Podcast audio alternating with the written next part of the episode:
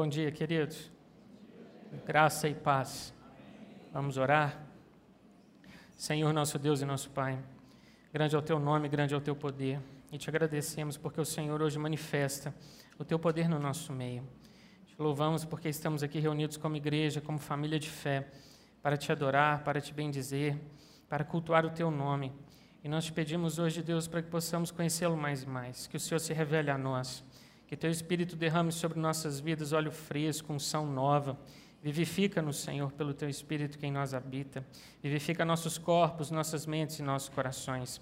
E que a palavra do Senhor nessa manhã possa germinar dentro de nós. Que sejamos, Senhor, iluminados por ti. Te agradecemos por esse momento e pela presença do teu Santo Espírito conosco, em nome de Jesus Cristo. Amém. Queridos, dando continuidade ao nosso estudo de Romanos, pastor Neif, no último domingo, falou a respeito dos capítulos 9 e 10, e hoje nós vamos falar sobre o capítulo 11 de Romanos. Quando nós percorremos a revelação do Novo Testamento e vemos tudo aquilo que o Senhor revela para a igreja como doutrina, como mandamento, como dons do Espírito que são derramados sobre nós, a sensação que nós temos é que, diante de tantas revelações do Antigo Testamento sobre Israel, nós nos perguntamos: e como fica Israel diante dessa nova aliança celebrada pelo sangue do Cordeiro? Levando em consideração que boa parte do Antigo Testamento é dedicado à nação de Israel, como Israel fica dentro dos planos de Deus, do coração de Deus, dentro da nova aliança? Alguns chegam até a se questionar, e nós também podemos nos questionar dessa forma. Será que pela rejeição que Israel fez acerca do Messias, ele veio para os que eram seus e os seus não receberam? Será que Israel ainda tem lugar nos planos de Deus? Será que existe ainda uma posição para Israel no que tange as promessas, no que tange as bênçãos? Deus ainda se importa com Israel? Muitas teologias têm sido construídas em cima de questões como essa, algumas totalmente equivocadas e até heréticas e outras passam perto. E hoje, queridos, nós vamos ficar com o que diz a palavra de Deus acerca de Israel. Eu te convido a abrir sua Bíblia lá em Romanos, no capítulo 11, e nós vamos percorrer aí alguns dos versículos dessa carta. O apóstolo Paulo posicionou para nós, como um parênteses no meio da sua revelação de justificação pela fé, três capítulos, o 9, o 10 e o 11, acerca da importância de Israel para Deus. É como se o Senhor estivesse nos dando nessa epístola, que é a Constituição do Cristianismo, a obra-prima de Paulo, uma das principais revelações acerca do povo da aliança, do povo judeu. Afinal de contas, tudo começou com eles. Lá atrás, quando Abraão escolheu, foi escolhido por Deus, e ele e Sara deram à luz Isaac, Isaac Jacó, Jacó as doze tribos, e então a nação foi formada. Então, Paulo, como um judeu, nos ensina, inspirado pelo Espírito Santo, movido pelo Espírito Santo, acerca da importância de Israel nos dias de hoje. E, querido, se você tem dúvida no seu coração sobre quão importante Israel é para o Senhor, você tem um para casa. Leia Ezequiel 37, você verá a restauração dos judeus à sua própria terra. Daniel capítulo 12, a ressurreição dos judeus após a tribulação. Amós capítulo 9, em especial os versículos finais, a restauração da prosperidade de Israel no reino milenar. E também Zacarias 14, a distinção de Jerusalém perante todas as nações da terra e todas as demais capitais e cidades desse mundo. Nós temos o amor de Deus revelado no Antigo Testamento em diversos capítulos e profecias que ainda aguardam o seu cumprimento. Existem coisas que Deus escreveu e determinou para a nação de Israel que não aconteceram nem no passado, e algumas estão acontecendo nos dias de hoje, e outras acontecerão num futuro escatológico. Portanto, hoje nós vamos ver como o Senhor está tratando Israel enquanto aguarda pelo cumprimento dessas promessas. Capítulo 11 de Romanos, versículo 1. Pergunto, pois, terá Deus, porventura, rejeitado o seu povo Paulo começa fazendo a pergunta mais importante dos três capítulos, 9, 10 e 11. No final das contas, Deus rejeitou Israel? Nós normalmente na igreja usamos a palavra rejeitado, tipo, eu rejeito toda ação do inimigo contra a minha vida, eu rejeito todo dardo inflamado do maligno. Rejeitar significa afastar de si. Você quer ver algo longe de você, porque aquilo não é bom, porque aquilo não te faz bem. O Senhor está aqui então nos dizendo: rejeitou, Deus rejeitou o seu povo? A resposta de Paulo é: de modo nenhum. Essa expressão de modo nenhum, ela vem do grego mei e significa nunca, jamais.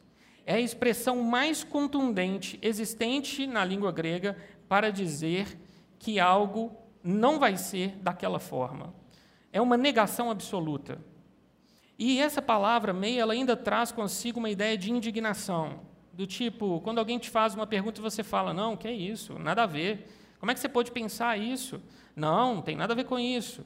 Ou seja, além de dizer não, você se indigna com a pergunta.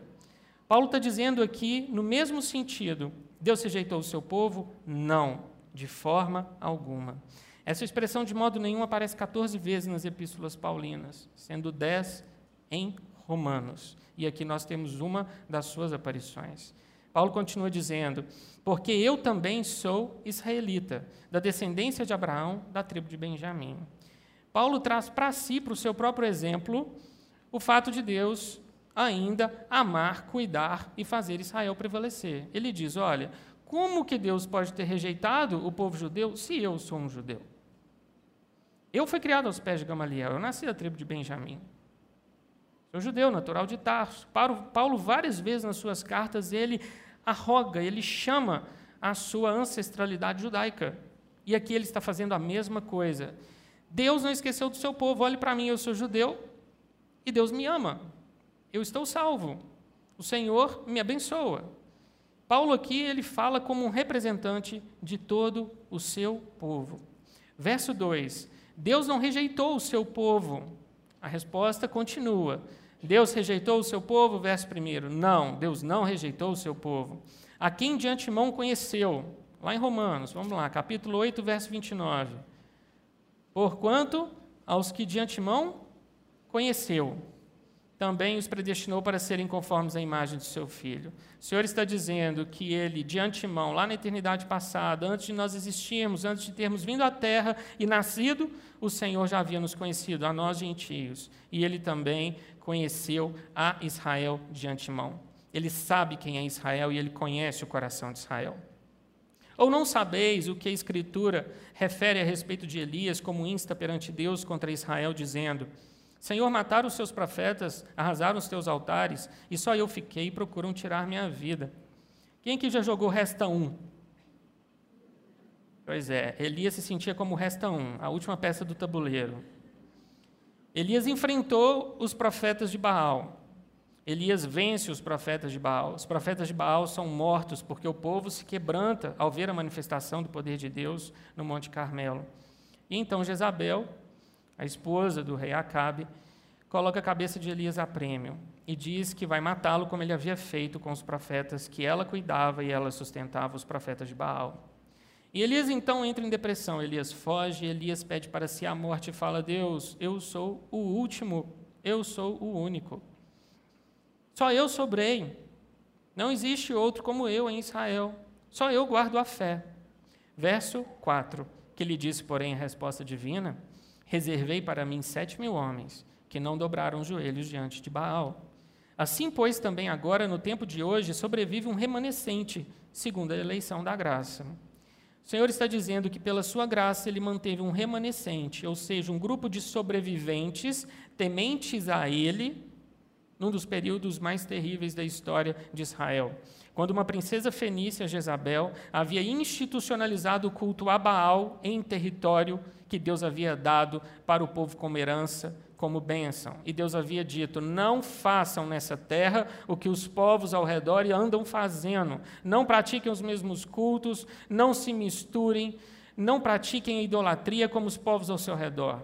E Jezabel, uma princesa fenícia, ela não só institucionaliza, como ela persegue os profetas do Senhor e mata todos eles.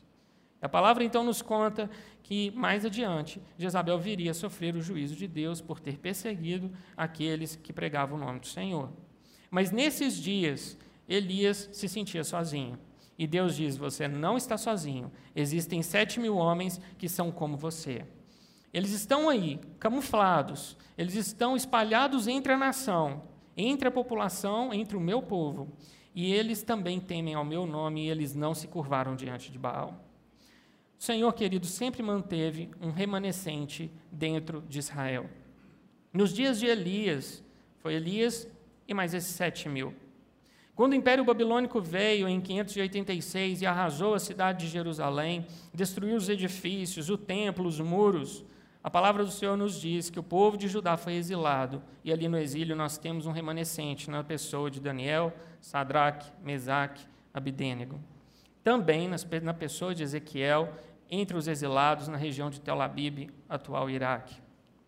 Durante o Império Persa nós temos Esther e Mordecai e outros juntos com eles, que formavam o verdadeiro Israel, o remanescente dentro de uma nação espalhada em cativeiro.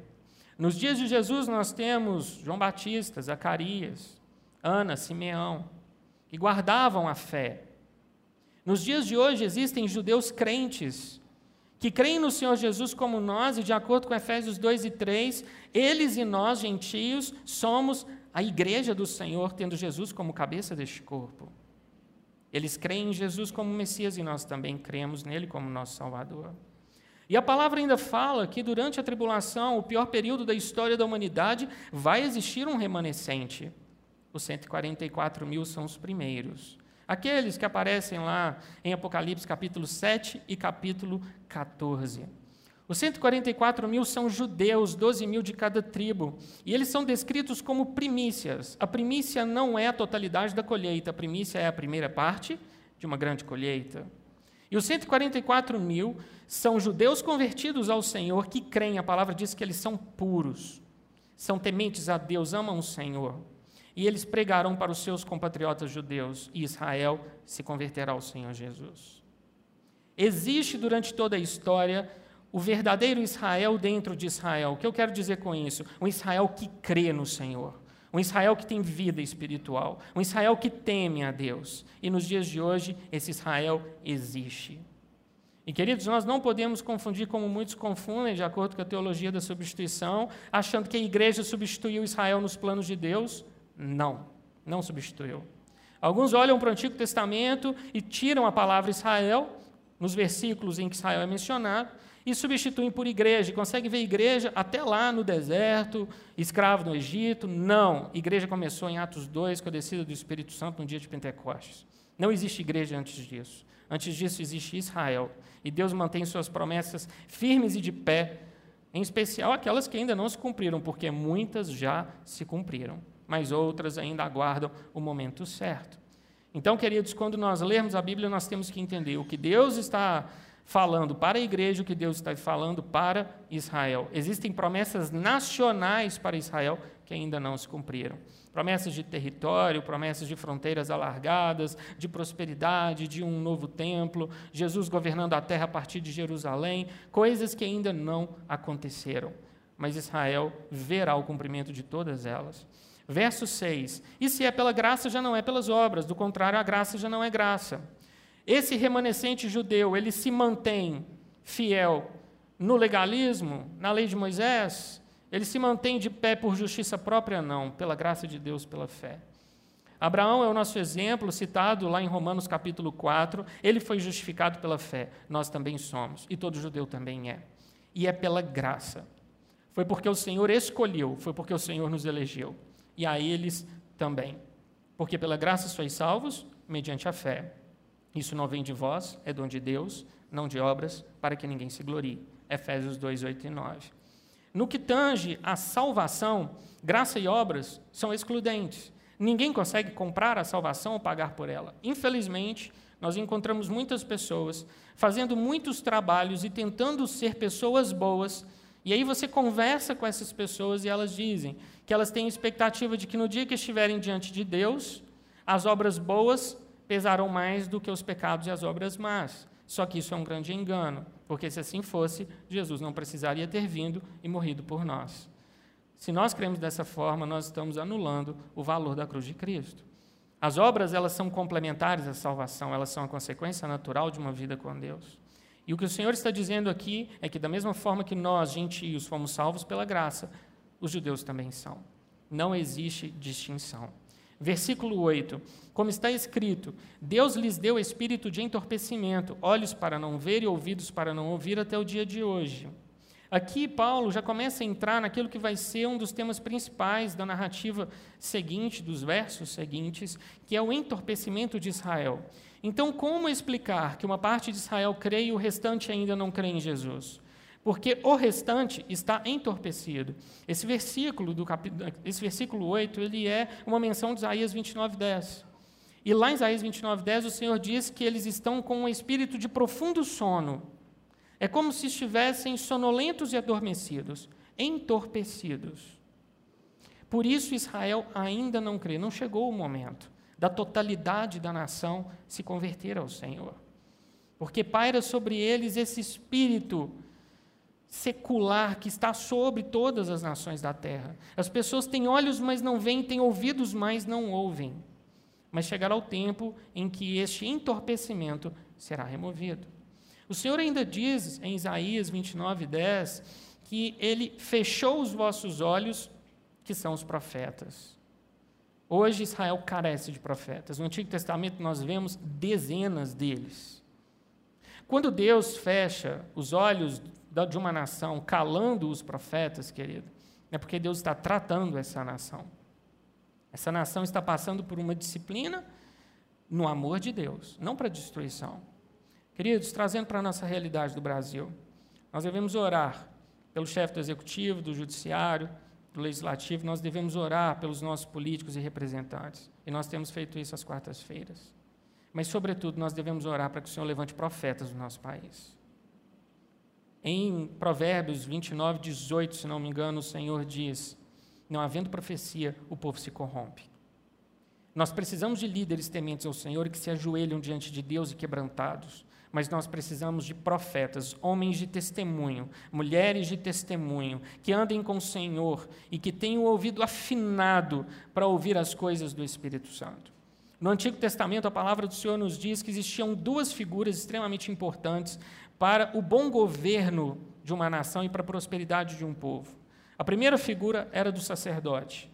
O sacerdote ele pegava todos aqueles sacrifícios que o povo trazia e levava esses sacrifícios perante Deus imolava aqueles animais, derramava o sangue, tudo da forma como estava prescrito na lei. E uma vez por ano entrava no Santo dos Santos, representando o povo perante Deus.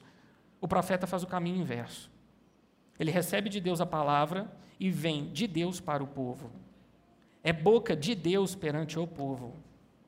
E o dom de profecia não está morto. O verdadeiro profeta edifica, exorta e consola. E o Senhor nos deu um sinal. Você reconhece um verdadeiro profeta? Quando a palavra dele se cumpre. Se ele não está falando dos seus próprios sentimentos ou da sua visão, ou influenciado pela sua cultura, ou se ele está falando de fato, porque ouviu Deus falar ao coração dele. Queridos, nós precisamos de profetas no nosso país. Não profetada, profetas.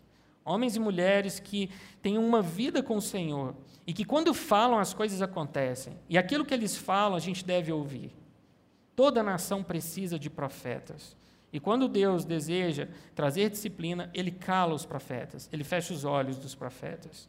E hoje, queridos, nós precisamos clamar para que o Senhor levante sobre a nossa nação estes homens e essas mulheres. Nós precisamos ser guiados pelo Espírito Santo. E são os profetas que nos mostram o caminho pelo qual nós devemos passar. Continuando, capítulo 11, versículo 11. Pergunto, pois, porventura tropeçaram para que caíssem?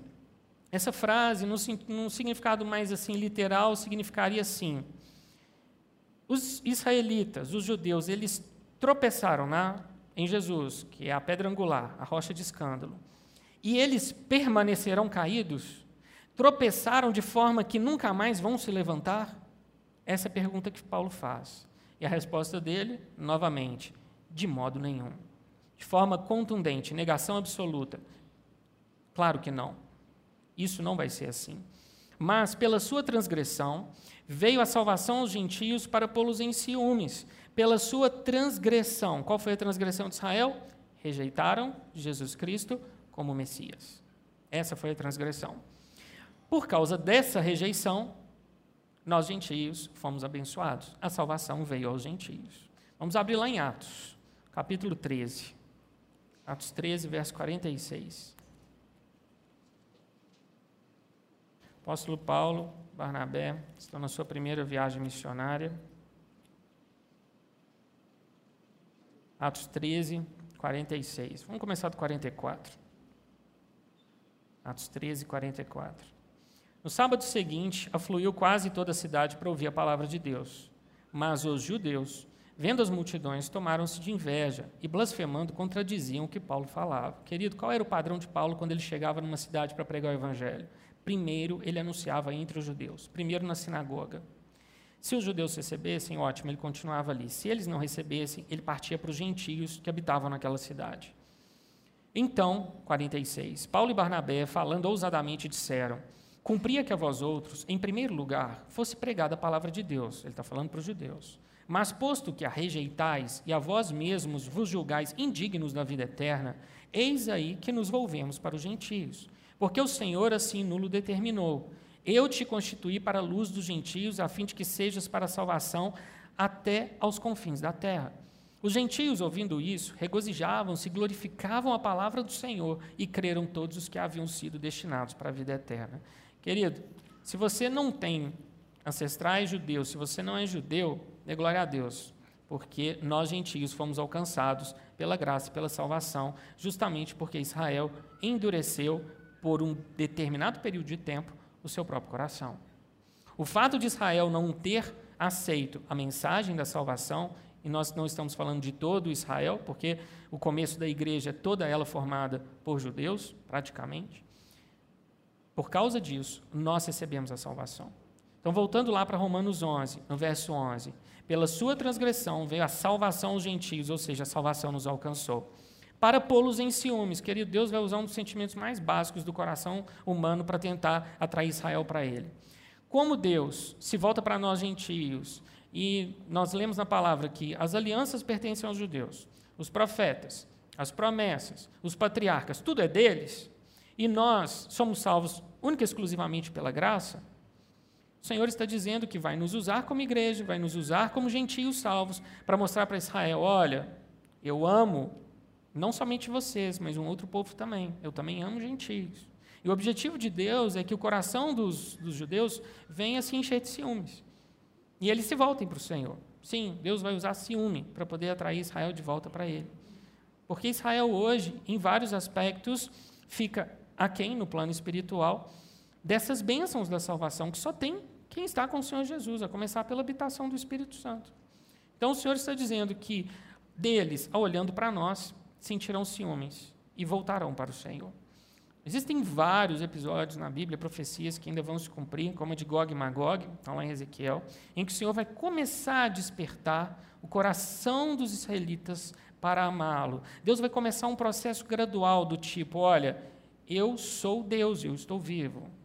Eu sou Deus de Abraão, Isaac e Jacó. Deus vai começar a mostrar para eles que Deus não se esqueceu deles e que Deus existe. E Deus então tirará Israel desse estado secularizado que ele está.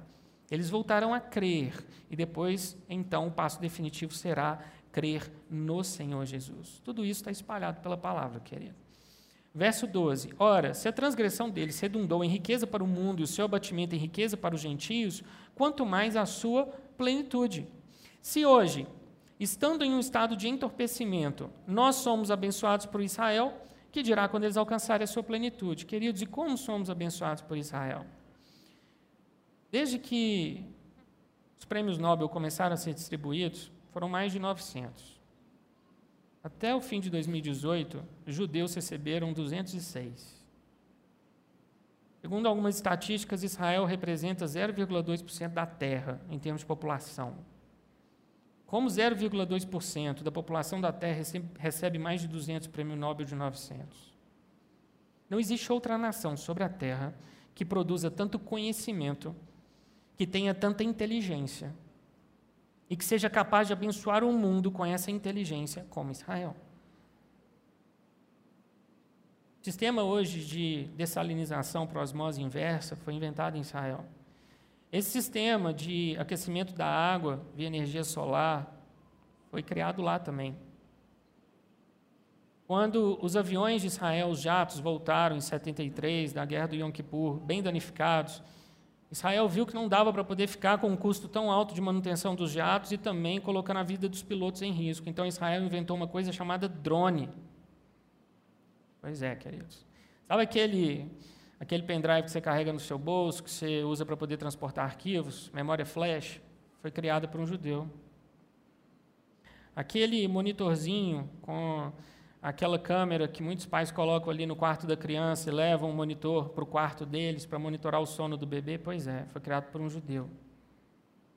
Tomate cereja, aquele que você come na salada, a espécie que hoje nós consumimos na maior parte dos países do mundo foi geneticamente desenvolvida em Israel.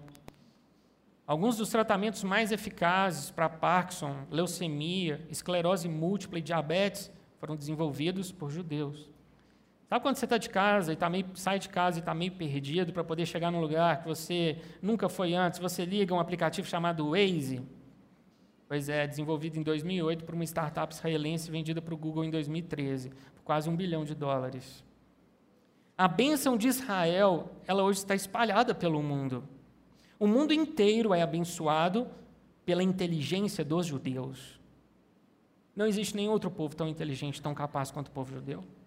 Os números dizem isso, e eles são incontestáveis. Portanto, queridos, se hoje Israel, num estado de sonolência, produz tudo isso, imagina quando eles alcançarem a plenitude. Imagina quando de fato Israel crer no Senhor Jesus como Messias. Como esse mundo vai ser. E praticamente assim, mês a mês, nós temos visto, não mais a cada 20 ou 30 anos, como era no século XIX ou século XX, descobertas arqueológicas em Israel que comprovam a veracidade da palavra.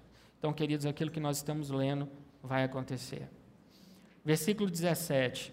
Se, porém, alguns dos ramos foram quebrados, e tu, sendo oliveira brava, foste enxertado em meio deles e te tornaste participante da raiz da seiva da oliveira, não te glories contra os ramos.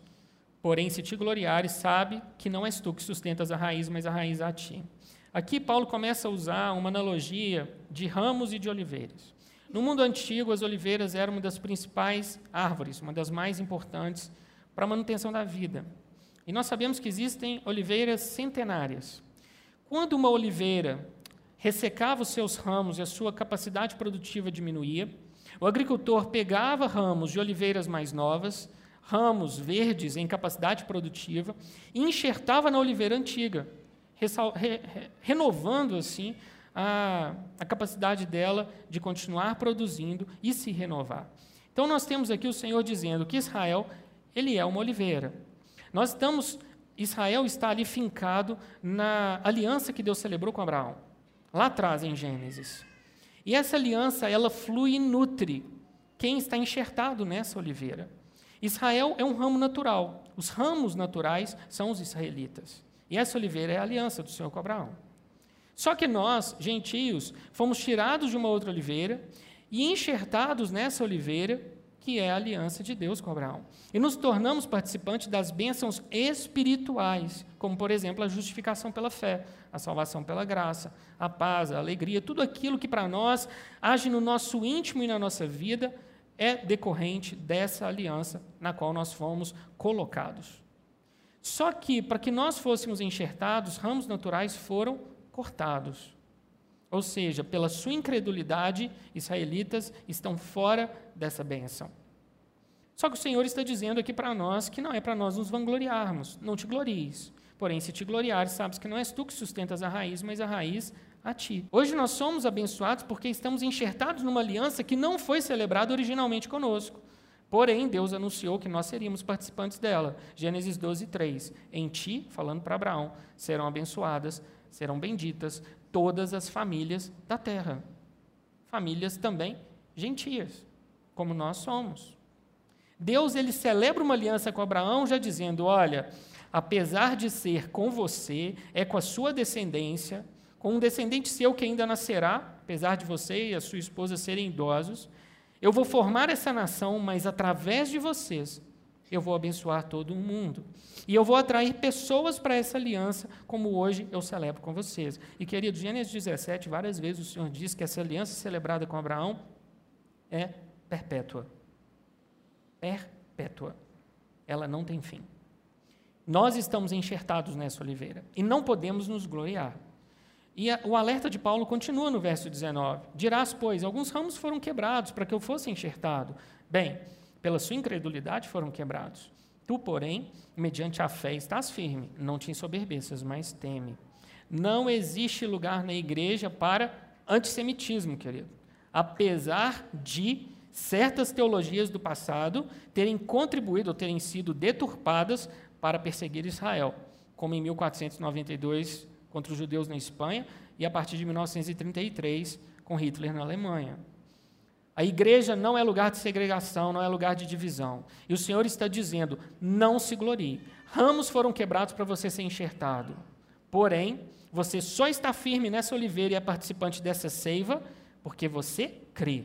Por causa dessa palavrinha de duas letras: fé. Por causa da fé. Verso 21. Porque se Deus não poupou os ramos naturais, também não te poupará. O que, é que o Senhor está dizendo com isso, querido?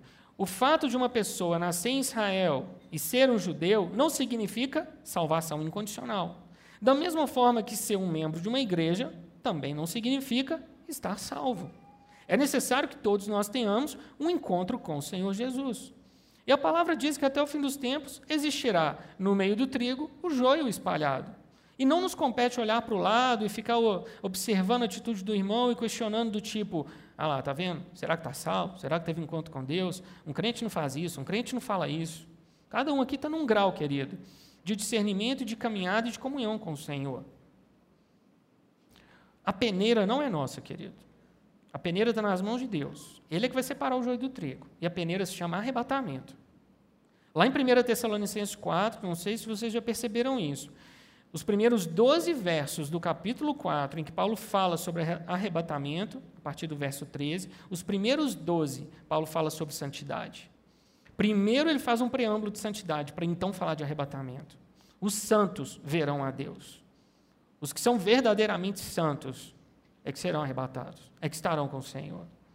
Então, queridos, estarmos dentro de uma igreja, levantarmos a mão no momento do louvor, sermos abençoados, porque o Espírito Santo está aqui abençoando todos. Na comunhão, no convívio, não significa que de fato somos salvos. Hebreus 6 fala sobre isso. Nós precisamos ter uma vida correta com Deus. Uma vida que seja um reflexo do arrependimento que expressamos no momento que confessamos Jesus como Senhor e fomos batizados. Aí sim, de fato, somos cristãos salvos, somos gentios salvos. Então, o que o Senhor está dizendo aqui é que ele não poupou ramos que se ensoberbeceram. A gente vê muitas vezes a vaidade de Israel de achar no Antigo Testamento de que todos estão salvos, porque o templo está ali cravado em Jerusalém, e Deus um dia se revelou aos patriarcas, e Deus um dia deu a lei, e Moisés foi um grande mediador, um grande profeta.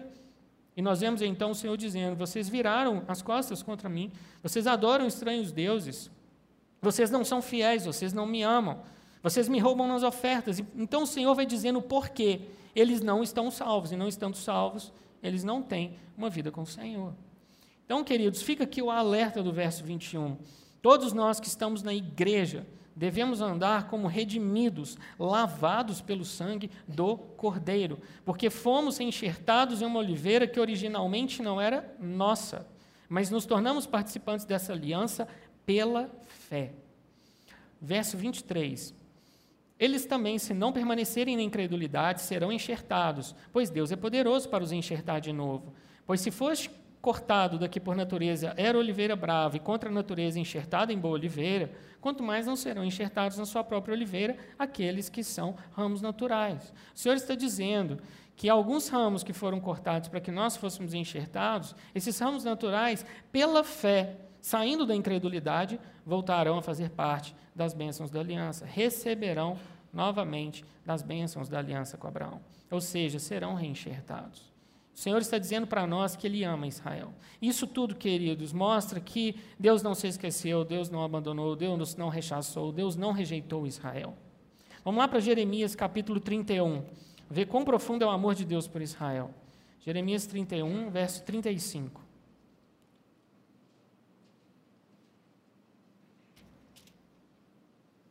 Jeremias 31, 35. Aqui o Senhor está já antecipando a nova aliança da graça que viria a ser firmada. Jeremias 31, 35.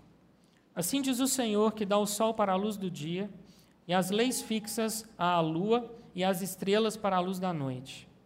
Que agita o mar e faz bramir as suas ondas. Senhor dos exércitos é o seu nome.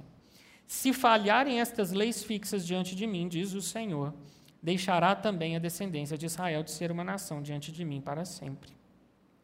Querido, homem pode pegar e estourar bomba atômica no mundo inteiro. Ele não vai mudar o curso de uma estrela, nem do Sol, nem da Lua. O homem pode até poluir o mar, como de fato tem acontecido, mas ele não muda o curso das marés, nem a existência da braveza do mar. Enquanto existir esse constante bater das ondas do mar, o sol, a luz e as estrelas, os corpos celestes se movimentando naquelas constantes matemáticas e físicas que Deus estabeleceu, Israel continuará, continuará sendo uma nação diante do Senhor. Percebe, querido? Israel não deixará de existir? Não deixará. Aí aqui é entra aquilo que a gente vê no mundo e na história. Então, por que Desde que a ONU foi criada, um terço das resoluções produzidas por ela foram contra Israel. Por que, que todo acordo de paz que Israel entra, as outras nações exigem que Israel dê terra, sendo que ele recebeu só 13% da terra original prometida a ele pelos britânicos? Por quê? Existe uma tentativa bem coordenada no mundo de fazer com que Israel deixe de existir. Só que isso não acontecerá, porque Deus prometeu que, uma vez tendo voltado para a terra, eles nunca mais sairiam dali. Quem orquestra isso, querido, por trás de organismos internacionais, partidos políticos, ideologias, pessoas, instituições, ONGs, é Satanás. Se Satanás tivesse o êxito de tirar Israel da terra e acabar com os judeus, as promessas que Deus fez para Israel que ainda não se cumpriram, Deus ficaria impedido de cumpri-las. Se Deus faz uma promessa e não consegue cumprir, Deus é mentiroso. E aí Satanás vence. Percebe, querido, como a existência da nação de Israel está ligada à própria essência de Deus? Deus é verdade, ele fala a verdade. E se ele prometeu bênçãos que ainda não se cumpriram, ninguém conseguirá tirar Israel daquele território. Pelo contrário, a promessa é que as fronteiras vão se alargar. Tem nações que existem ali ao redor que não existirão mais, porque essa terra será dada a Israel. E isso acontecerá no reino milenar do Senhor Jesus. Deus já teve o cuidado de delimitar lá atrás as fronteiras de Israel. Hoje existem povos ocupando uma terra que pertence aos judeus por herança. A palavra de Deus fala que ele delimitou as fronteiras da nação a partir de Israel. Jerusalém é o marco zero de Deus para todas as nações. Querido, se o Brasil tem a fronteira que tem hoje, foi porque lá atrás, a partir de Israel, Deus delimitou as fronteiras das nações até chegar à América, até chegar ao Brasil. Entende quão sério e quão profundo é isso, querido? Israel é amado por Deus e continuará existindo enquanto nação. Voltando lá para Romanos 11, verso 25. Porque não quero, irmãos, que ignoreis este mistério, para que não sejais presumidos em vós mesmos, que vem endurecimento em parte a Israel até que haja entrada a plenitude dos gentios. Primeira coisa, esse verso é grande. O apóstolo Paulo fala: Não quero que vocês ignorem este mistério. A palavra mistério aparece várias vezes no Novo Testamento e vem do grego mysterion, que significa algo que permaneceu oculto durante um tempo e no tempo certo foi plenamente revelado. Essa palavra era usada nas seitas e nas religiões pagãs para que os líderes dessas religiões mantivessem em mistério certos cultos, e se a pessoa então pagasse para ser um aprendiz daquele feiticeiro, ela então teria ser introduzida em um conhecimento mais elevado. Na verdade, o que os autores do Novo Testamento fazem é se apropriar dessa palavra grega e ela ganha um novo sentido. Aquilo que permaneceu oculto no Antigo Testamento, por desígnio de Deus, chega um tempo, sob a nova aliança, que é plenamente revelado. E o tempo é hoje, querido. Paulo está dizendo que esse mistério, que era o endurecimento em parte de Israel, ele chegará ao fim. Esse mistério, ele, ele perpassa, ele abarca o endurecimento parcial de Israel e um prazo final para esse endurecimento terminar. Ou seja, Israel sairá do estado de sono espiritual. E o Senhor ainda diz: até que haja entrada a plenitude dos gentios. Querido, Essa expressão, plenitude dos gentios, é o prazo final. E o que ela significa? Deus tem salvo gentios em todas as gerações, por todo o mundo. Desde que Jesus veio, gentios, gentios estão sendo salvos. Em todos os séculos, em todas as épocas. Só que Deus determinou uma última geração de gentios, e quando os gentios dessa última geração forem salvos, então Israel se entregará ao Senhor de forma definitiva e irrestrita. E eu creio de todo o meu coração que nós somos essa última geração. Depois do arrebatamento, quando o último gentio dessa geração for arrebatado, quando a, a totalidade dos salvos dessa geração for alcançada, o Senhor então nos levará aos céus pelo arrebatamento. E o Senhor então introduzirá Israel, durante a tribulação, Israel estará aqui e o Senhor se revelará aos judeus de uma forma maravilhosa. Verso 26: E assim todo Israel será salvo, como está escrito: virá de Sião libertador, e ele apartará de Jacó as impiedades. Vai haver durante a tribulação, queridos, um, um tempo em que o anticristo, como líder mundial, já existe toda uma estrutura de poder para fazer ascendê-lo perante as nações. Ele vai prometer paz e segurança. Vai ser no começo dos sete anos. E a palavra fala que depois de três anos e meio ele vai revelar quem ele de fato é. Ele vai profanar um templo que ainda vai ser construído em Jerusalém. Ele vai exigir adoração para si, mais ou menos naqueles moldes lá de Antigo Epifânio, na, que deu origem ali à revolta dos Macabeus, aquela confusão toda, antes do início do Novo Testamento. E a palavra nos fala, queridos, que ele vai perseguir os judeus em território de Israel. Só que a fúria dele não vai dar em nada, porque Deus vai levar os judeus para um deserto em Israel e ali vai sustentá-los até o fim da tribulação. O anticristo fica tão raivoso que ele lança contra os judeus um, algo que a gente pode entender como um grande exército. E Deus vai fazer a terra abrir, vai engolir esse exército. E ele vai ficar extremamente furioso porque não consegue tocar na descendência de Abraão. Queridos, eles fugirão dentro da própria terra, sim, dentro da própria terra, não para outra terra. Eles nunca mais serão exilados, como aconteceu no passado. Então o Senhor está dizendo aqui para nós que um dia virá de Israel Jesus Cristo, o libertador. E ele colocará ali os seus pés no Monte das Oliveiras. E o monte partirá. E dará fim a todo o governo do anticristo e a todos os seus seguidores também. E então o reino do Senhor terá começo aqui na terra. E ele vai durar por mil anos. E Israel terá uma posição de proeminência neste reino. Este Israel, querido, sobrevivente da tribulação, será salvo. Este Israel Deus introduzirá no reino do Senhor e dará a eles uma posição de distinção perante todos os povos da terra. Hoje nós já temos vivido bênçãos decorrentes da aliança de Deus com Abraão, que abençoou os judeus com uma inteligência pródiga.